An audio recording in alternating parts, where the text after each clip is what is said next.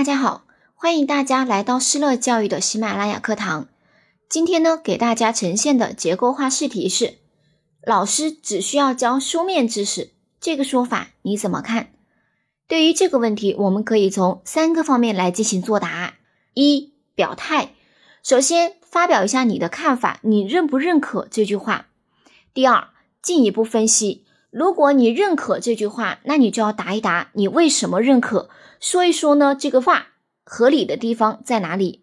如果你是不认可这句话的，那咱们呢就要来反驳他啦，就要谈一谈，具体分析一下这个话不合理的地方在哪里。第三，简单的进行总结。下面开始示范作答。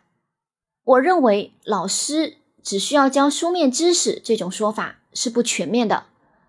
老师的天职是教书育人，所以第一。老师要教学生知识，但是不能只教给学生书面知识，因为书面知识是非常有限的，还可以传授一些课外的知识，比如书上没有但生活中能够使用的知识。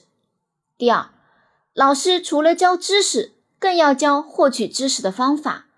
正所谓授人以鱼不如授人以渔，知识是学不完的，掌握方法更重要。第三。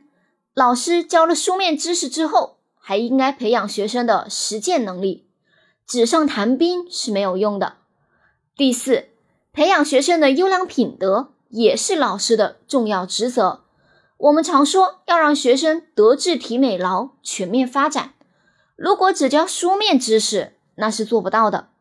总之，老师不仅仅是知识的传递者，更是学生人生的引路人。